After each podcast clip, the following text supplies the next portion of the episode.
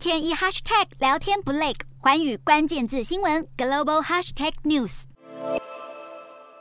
三号晚间，中国官媒央视报道，台湾涉日人士杨志渊遭到浙江温州国安局实施刑事拘传审查，并且释出他被上手铐的画面。央视声称，杨志渊与他人成立台湾民族党，目标是推动台湾成为主权独立国家，并且加入联合国等行为是煽动分裂国家，涉嫌犯罪。而陆委会回应，相关单位尚未接获中方通报有关限制杨志渊自由的讯息，并且绝对反对中国动辄以国家安全为由拘禁在中国的台湾民众，并且表达严正抗议，要求中国保障当事人的司法正当程序和应有权益。无独有偶，三号中中国国台办也点名对现任董事长为台。湾立法院长游锡堃的台湾民主基金会和现任董事长为台湾外交部长吴钊燮的国际合作发展基金会国合会等关联机构祭出严惩。而三号，我国外交部回应，绝不接受中国无理蛮横的恐吓，将会继续支持和鼓励全球伙伴继续与台湾民主基金会合作。